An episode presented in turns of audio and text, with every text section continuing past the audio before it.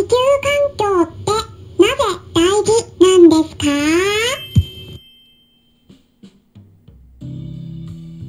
こんにちは。サラホリスティックアニマルクリニックのホリスティック獣医サラです。本ラジオ番組ではペットの一般的な健康に関するお話だけでなくホリスティックケアや地球環境そして私が日頃感じていることや気づきなども含めて様々な内容でイギリスからお届けしております。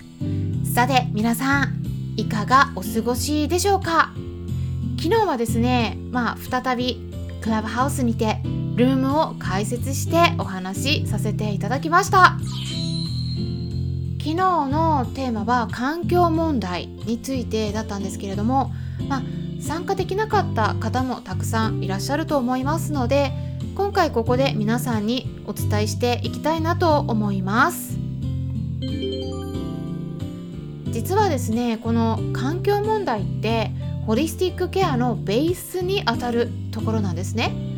で今回ねお伝えしたのは遠い国のお話アフリカのことなんですけれどもでもね実はそこだけじゃなくて私たちの身に迫った問題でもあるので皆さんには是非今のうちに知ってていただいた方がいいんじゃないかなと考えているところなんです。これは動物を飼ってる方飼ってない方関わらずですね。関係なくです。想像してみていただきたいのはですねまず例えば一つのお家がどうやって建っているかっていうことなんです。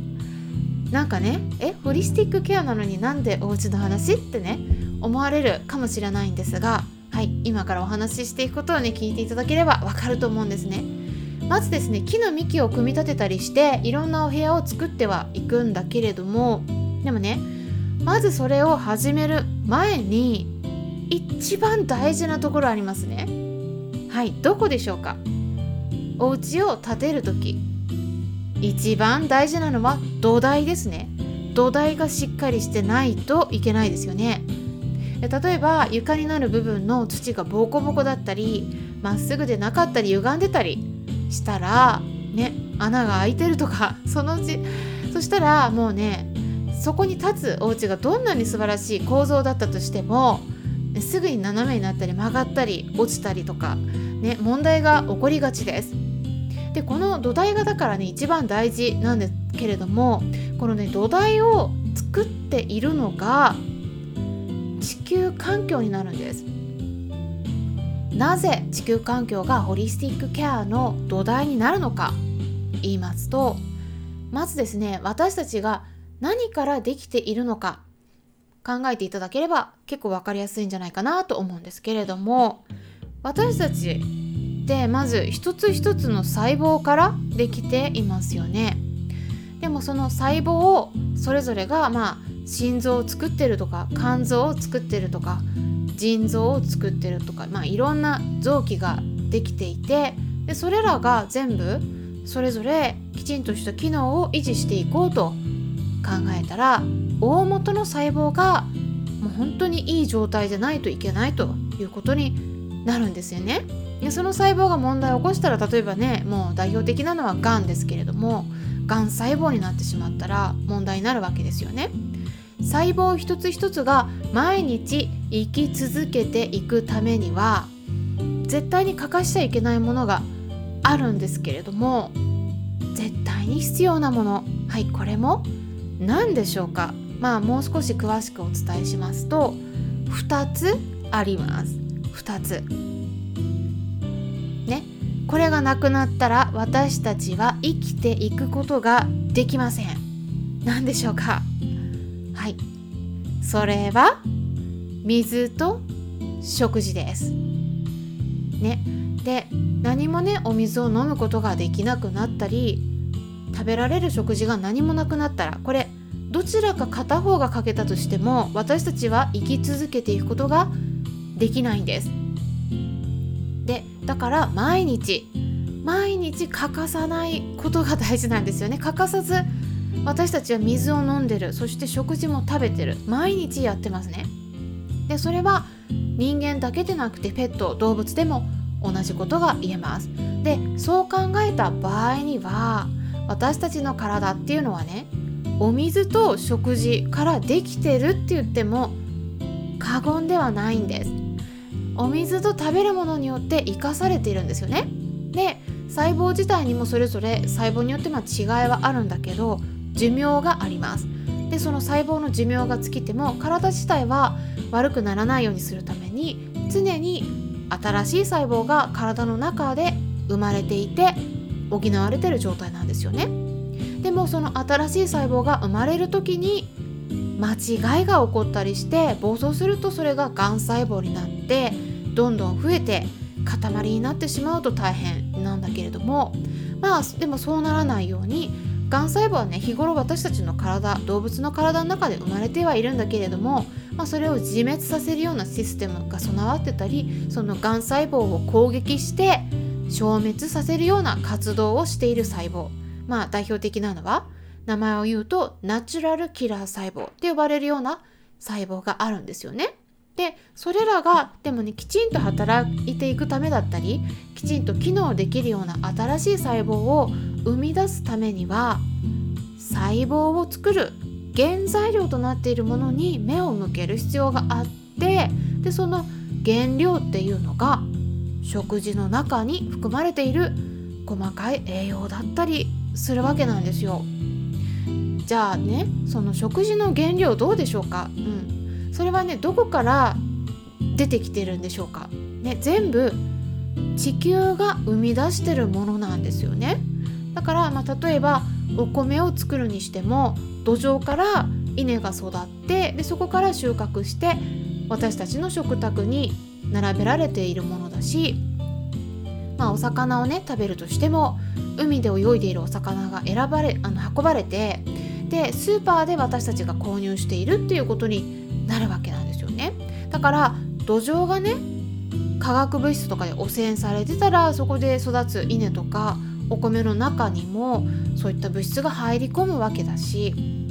海の中に有害なものがたくさん入ってたらその中で泳いでいるお魚の体の中にも同じ有害物質が蓄積されてでそれが私たちの体の中に入るそして私たちが影響を受けるっていうことになるんですよね。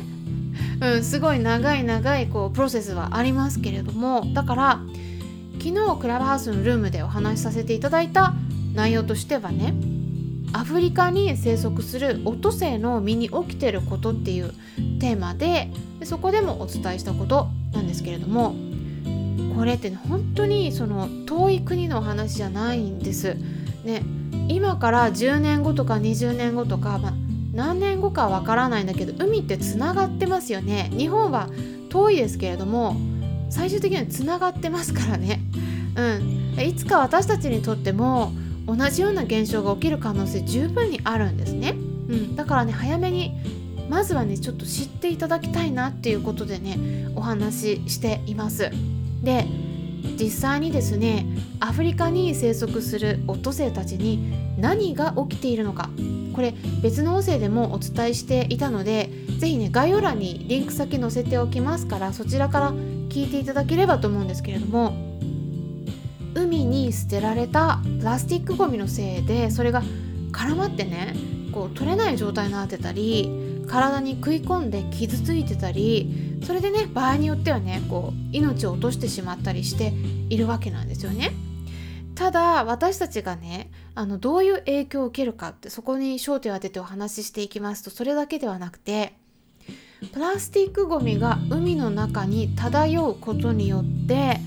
マイクロプラスチックって言われるような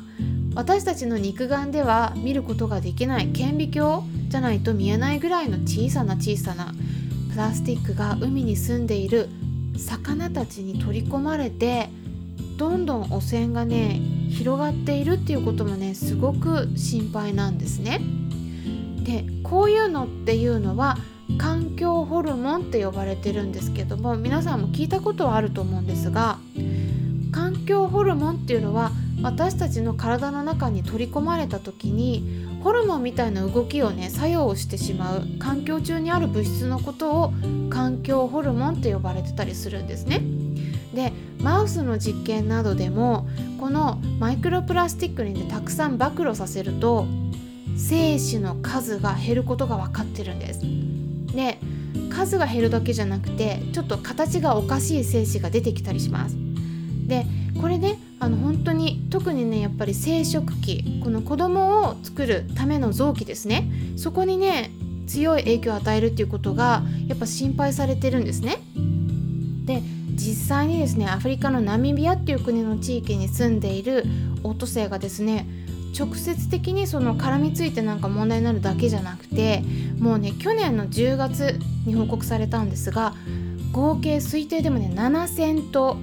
の胎児の死骸が打ち上げられて見つかってたんですね。でこれなんで胎児なのかっていうとねこれ流産してたからなんです。でただなぜ流産したのかは分かってないんですね。でも原因としては栄養失調とか感染とか、まあ、それらもね考えられてはいるんですけれどもただ環境汚染もね一応ね考慮に入れられてるんですね。でもどれか一つっていうのはね結論は出てないんです、うん、だからね WHO の世界保健機関の方ではマイクロプラスチックが人の体にとって明らかに有害である。っていう論文はね十分じゃない。十分な数が揃ってないと。そういう結論は出してね公表してるんですがでもねこれって今の段階では証拠がまだ不十分っていうだけなんでこれはね今後もっとデータが集まってきたら覆される可能性はねまだまだあるんですよ。ということでね皆さんも是非気をつけていただければと思います。今回は環境ホルモンとか地球環境とホリスティックケアの関係などについてお話ししていきました。今後もいろいろ少しずつお伝えしていきますので是非参考にしていただけたら嬉しいです。それではまたお会いしましょう。ホリスティック獣医サラでした。